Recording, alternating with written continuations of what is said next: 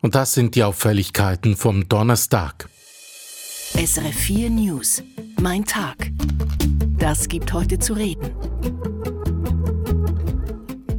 Wie soll die Schweiz in Zukunft mit den riesigen Mengen an Daten umgehen? Darauf liefern jetzt Fachleute interessante Antworten. Dann, im aargauischen Windisch treffen sich alle Beteiligten wegen der problematischen Unterbringung von Flüchtlingen.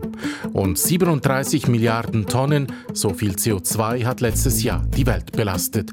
Doch die Expertinnen sind zuversichtlich für die Zukunft. Schön sind Sie dabei. Mein Name Rino Curti.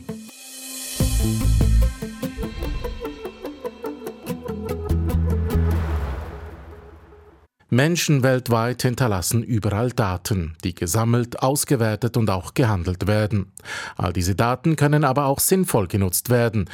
Wie das gehen soll, das hat der Schweizerische Nationalfonds untersucht, anhand von Daten, die aus den Jahren 2017 bis 2021 stammen. Seit Donnerstag liegt der Schlussbericht vor. Diese riesige Datensammlung, diese Big Data, wie sie auch genannt werden, wurden in 37 Forschungsprojekte unterteilt. Was da konkret untersucht wurde, das weiß SRF Digitalredaktor Jürg Tschirn. Mit ihm hat Rebecca Villiger gesprochen.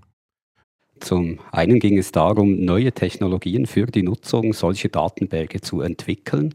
Zum anderen ging es um die gesellschaftlichen Auswirkungen von Big Data, also zum Beispiel, welche neuen gesetzlichen Richtlinien es im Umgang damit braucht. Und schließlich haben einige Forschungsteams auch konkrete Big Data-Anwendungen entwickelt. Was sind das für Anwendungen? Können Sie uns ein Beispiel geben?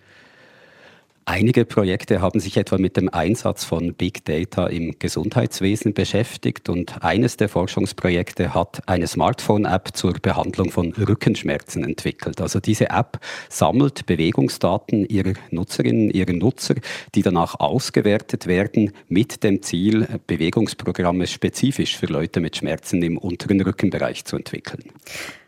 Und welche Erkenntnisse oder Schlussfolgerungen für den künftigen Umgang mit Big Data ziehen die Forschenden nach über fünf Jahren Forschung?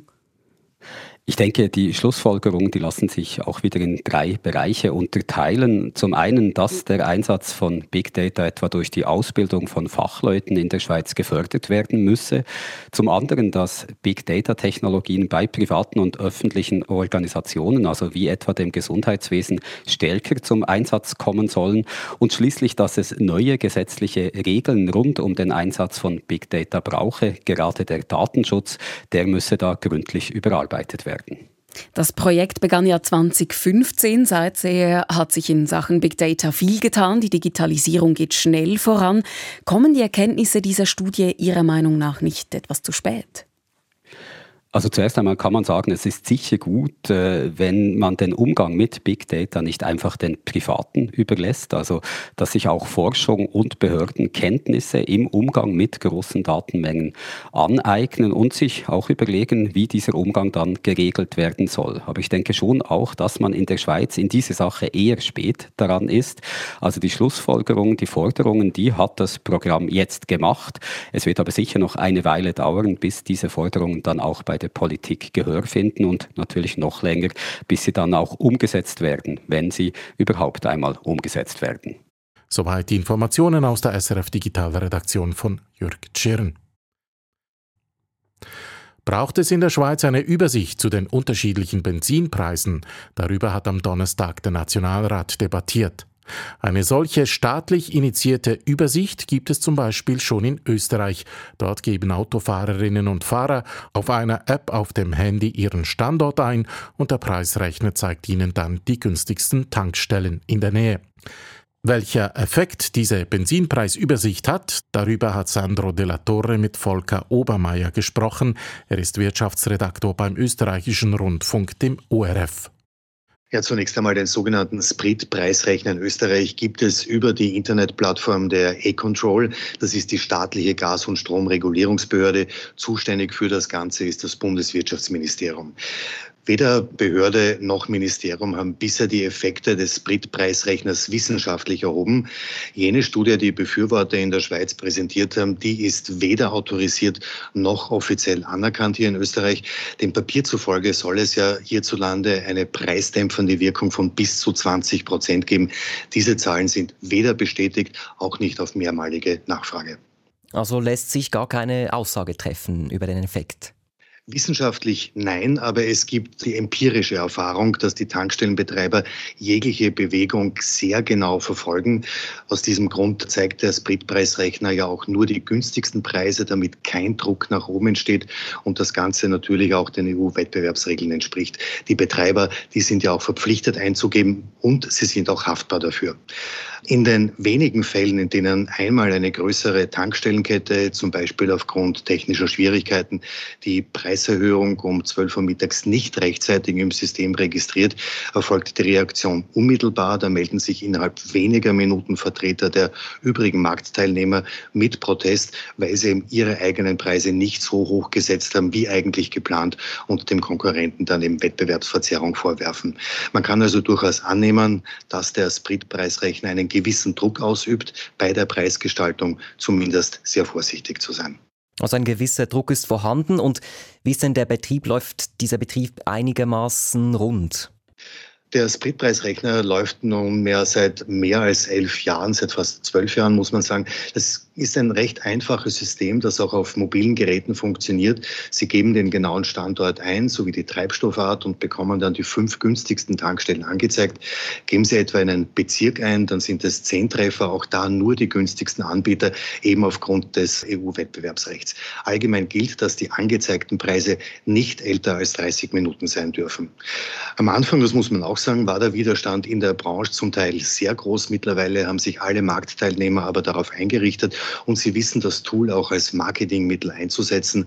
Die Zahl der gemeldeten Fehlmeldungen oder Nichteintragungen, die ist minimal. Sie liegt bei ein bis zwei pro Jahr. Und im vergangenen Jahr hat es kein einziges Vergehen gegeben, so die Regulierungsbehörde E-Control. Mit anderen Worten, der Spritpreisrechner, offiziell heißt das Ganze in Österreich ja Preistransparenzdatenbank, läuft ausgesprochen rund. Also zusammengefasst, äh, die Tankstellen scheinen da aufeinander zu schauen. Wie ist es denn bei den Konsumentinnen und Konsumenten? Gibt es da vielleicht negative Effekte, dass die Leute weiterfahren, um günstiger zu tanken? Ja, auch da gibt es eben nur Erfahrungswerte. Zum einen haben wir in Österreich ein recht dichtes Tankstellennetz. Zum anderen unterscheiden sich die Preise in einer Region mittlerweile kaum. Da zahlt es sich einfach nicht wirklich aus, weiterzufahren, um für ein, zwei oder drei Cent billiger den Tank voll zu machen.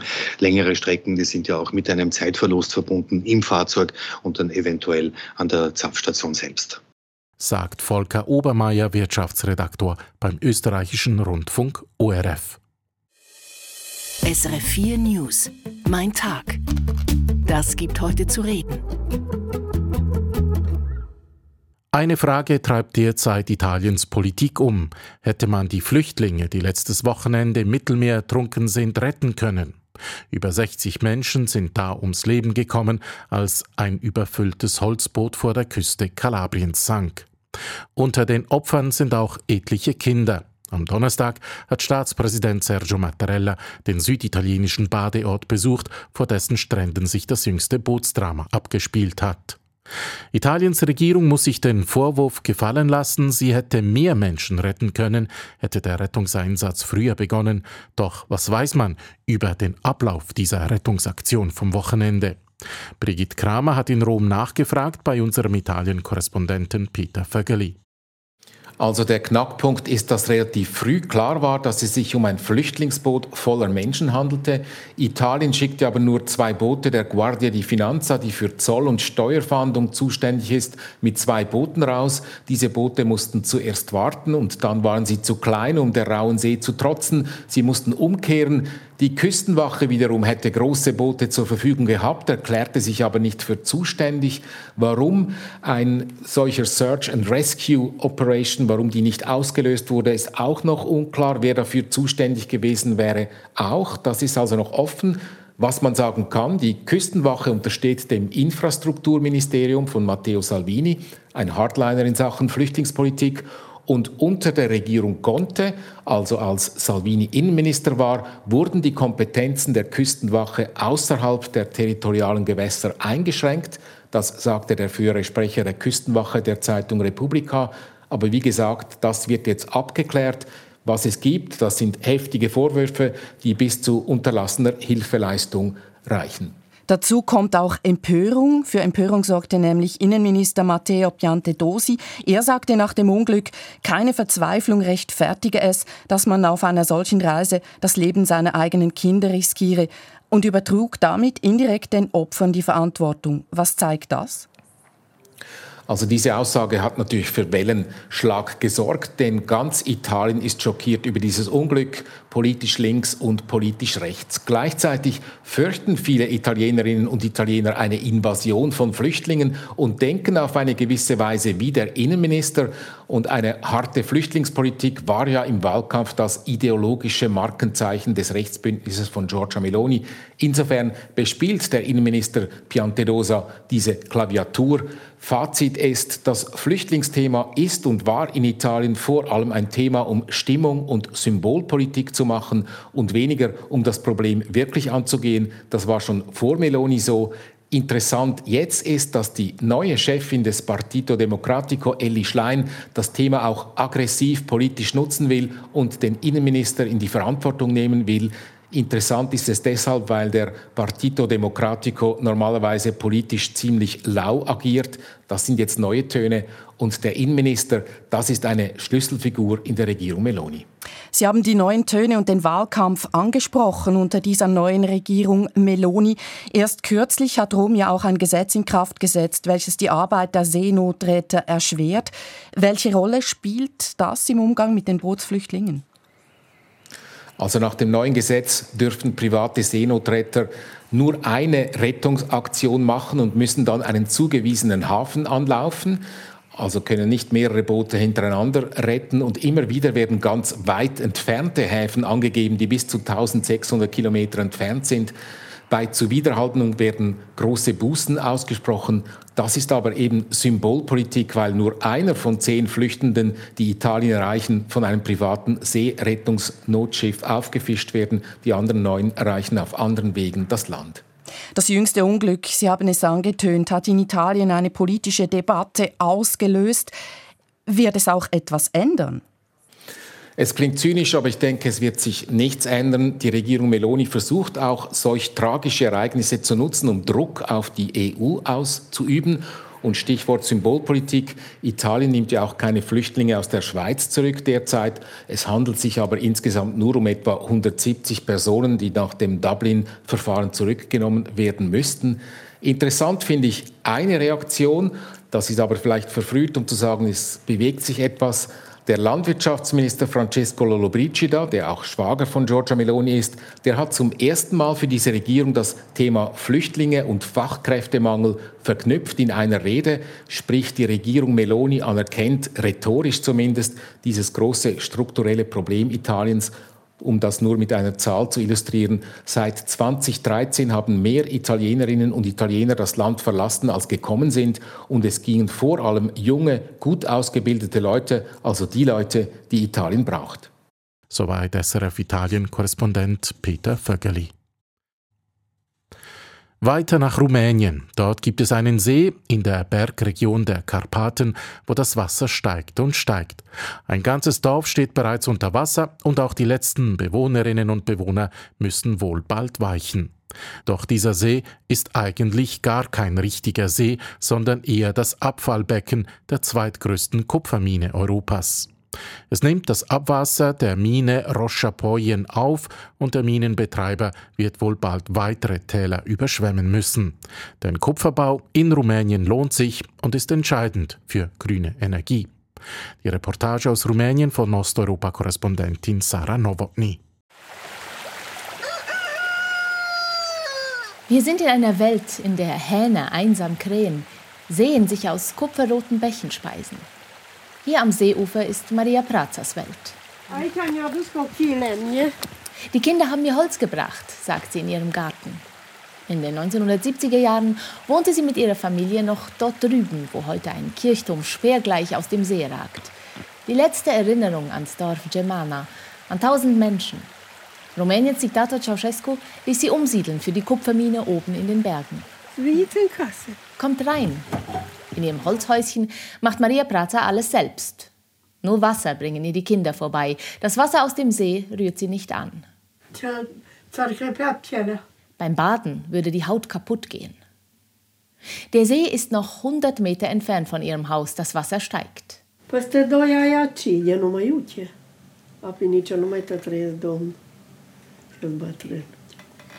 In zwei Jahren erreicht das Wasser mein Haus, aber dann bin ich hoffentlich schon tot. Falls nicht, wird sie zu ihrer Tochter ziehen.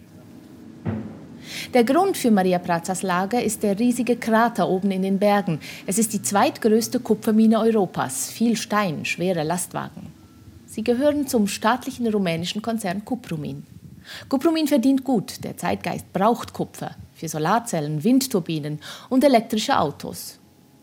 Kuprumin redet nicht mit den Medien, schreibt bloß Wir tätigen die obligatorischen Investitionen für Umweltschutz, wie sie die rumänischen Gesetze und die europäischen Normen vorschreiben. Aus Rohren rund um den See fließt etwas Milchiges. Kalk, den Kuprumin in den See schüttet, der das saure Wasser aus der Mine neutralisiert. Die rumänischen Behörden sagen, alles gut. Nichts ist gut, sagt Peter Hans, Biochemiker. Er hat selbst Wasserproben rund um die Kupfermine gemacht. Ergebnis? Der Kalk mag das Wasser reinigen, die giftigen Metalle Cadmium, Kupfer, Aluminium lagern sich aber als Sedimente auf dem Boden ab, werden aus dem See in die Flüsse weiter unten geschwemmt und in die Nahrungskette. Werte weit über den Normen. Dokumente zeigen, dass mindestens eine staatliche rumänische Stelle Peter Hans Messungen bestätigt. Sie zeigen auch, die Behörde wird nichts unternehmen. Ihr fehle das Geld, schreibt sie. Vom rumänischen Staat erwartet der Biochemiker nicht viel, schreibt uns. Die Kontrollbehörden sind korrupt. Das weiß ich von Angestellten der Mine. Das können wir nicht überprüfen. Wir wissen aber, hier in der Gegend arbeiten fast alle für Kupromin. Auch Maria Prazas Enkel.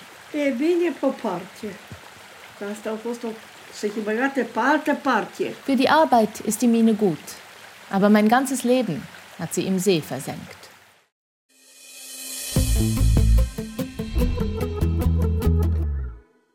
Höher, schneller, weiter. So heißt es seit Donnerstag in Istanbul an den Leichtathletikhallen Europameisterschaften. Die Frage, die sich hier stellt, geht es immer noch höher, noch schneller und auch noch weiter in diesen Sportarten? Vor wenigen Tagen wurde der älteste Leichtathletikrekord auf der Bahn unterboten.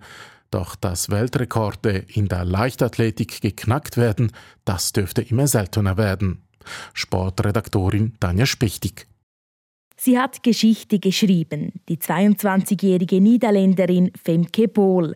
An den niederländischen Hallenmeisterschaften benötigte sie für die 400 Meter lange Strecke auf der Bahn nur gerade 49,26 Sekunden und pulverisierte damit den 41 Jahre alten Hallenweltrekord.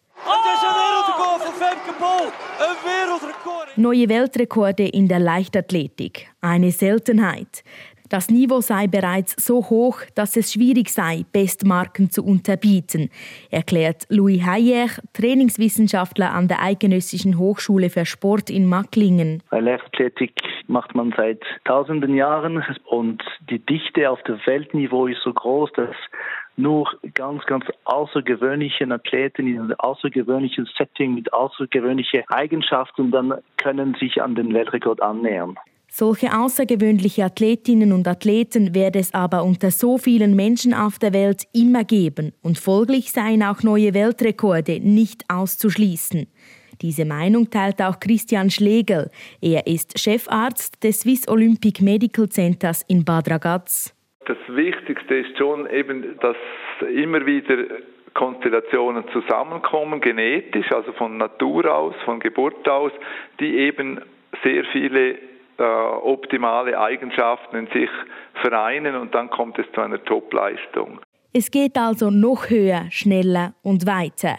Nicht nur bei absoluten Ausnahmetalenten im Hinblick auf neue Weltrekorde, sondern bei allen Spitzensportlerinnen und Spitzensportler im Hinblick auf ihre eigene persönliche Bestleistung. Denn es gibt keine fixe Grenze der körperlichen Leistungsfähigkeit. Diese Grenze könne man nämlich durchs Trainieren verschieben, sagt der Trainingswissenschaftler und Cheftrainer der Läuferinnen und Läufer beim Schweizer Leichtathletikverband Swiss Athletics Louis Hayer. Der Körper holt nicht alles, was er kann für das normale Leben. Der Körper hat mehr Ressourcen und dann mit Training probiert man an der 100% von seinem eigenen Körper zu gehen. Aber wo liegen diese 100% das weiß man nie. Die sportlichen Leistungen hängen von so vielen Faktoren ab, dass es immer irgendwo ein Detail geben wird, an dem noch geschraubt werden kann.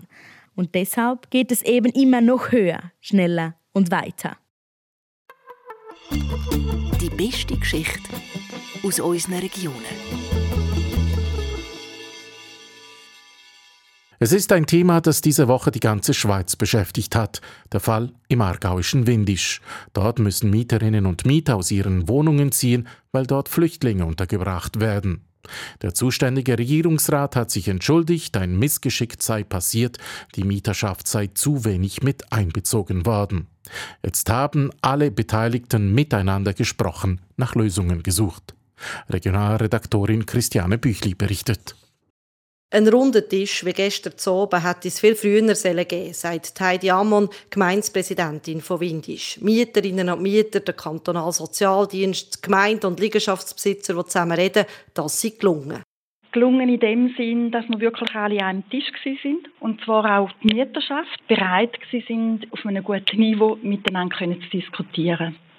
Für mich ist das nicht selbstverständlich weil das sind Leute, die Kündigungen bekommen haben, wahrscheinlich auch nicht ganz ruhige Nächte hatten und dass man dann in einem sehr guten Ton miteinander umgehen kann, eine gute Gesprächskultur pflegen kann, das ist nicht selbstverständlich. Und das ist gestern wirklich passiert. Bis zu 49 Personen, die zum Teil Sozialhilfe beziehen, sollen aus drei Häusern zwindisch raus. Da sollen dann Flüchtlingskinder und Jugendliche ohne Eltern leben.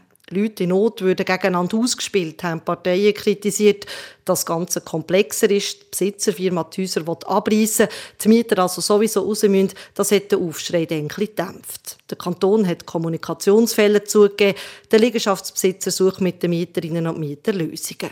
Anfang Woche hat gemeint Windisch der Kanton und der Vermieter scharf kritisiert. Man sei schockiert, wehre sich wegen dem Zitat Rauswurf. Würde der Gemeinderat nochmal so scharfe Worte wählen? Ja, sagt Gemeindepräsidentin Heidi Amon.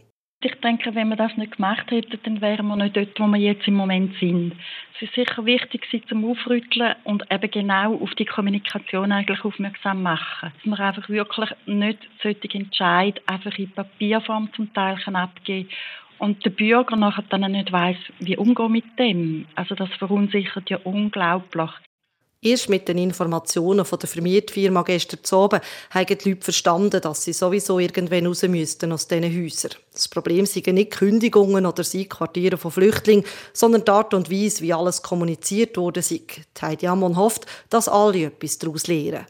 Ich denke, das ist grundsätzlich eben ein Thema, wo man sicher mit dem kantonalen Sozialdienst nochmal darüber diskutieren, was von Seiten der Gemeinde her halt auch gewünscht wird dass man halt so runde Tisch macht, dass man auch abmacht, wie man miteinander umgeht, in welchen Situationen. Ich denke, es gibt aber ganz viele Sachen auf einer Gemeinde, wo vielleicht auf der kantonalen Ebene ganz anders ist. Also ich denke, wir haben Personenverkehr, also wir haben Bürger am Schalter. Wo mit einer Kündigung am Schalter stehen und die Emotionen hochgehen. Nächste Woche gibt es jetzt ein Gespräch zwischen Gemeinde und Regierungsrat, damit die Kommunikation das nächste Mal besser läuft. Mein Hinhörer. Es ist eine enorme Zahl, die am Donnerstag auffällt. 37 Milliarden Tonnen. So viel CO2 ist letztes Jahr weltweit ausgestoßen worden. Ein neuer Rekord. Und dennoch, die Internationale Energieagentur zeigt sich leicht optimistisch für die Zukunft, denn die Zunahme letztes Jahr war weniger hoch als von Fachleuten erwartet. Wo der CO2-Ausstoß dennoch zugenommen hat letztes Jahr, das wollte Vera Deragisch von Wirtschaftsredaktor Philipp Erath wissen. Generell aus der Stromerzeugung und wenn man es dann noch anschaut, äh, von Energieträger her ist es Öl, aber es wurde auch viel mehr Kohle verbrannt letztes Jahr. Und trotzdem ist der Anstieg weniger stark, als ihn die IEA erwartet hat. Warum ist das so?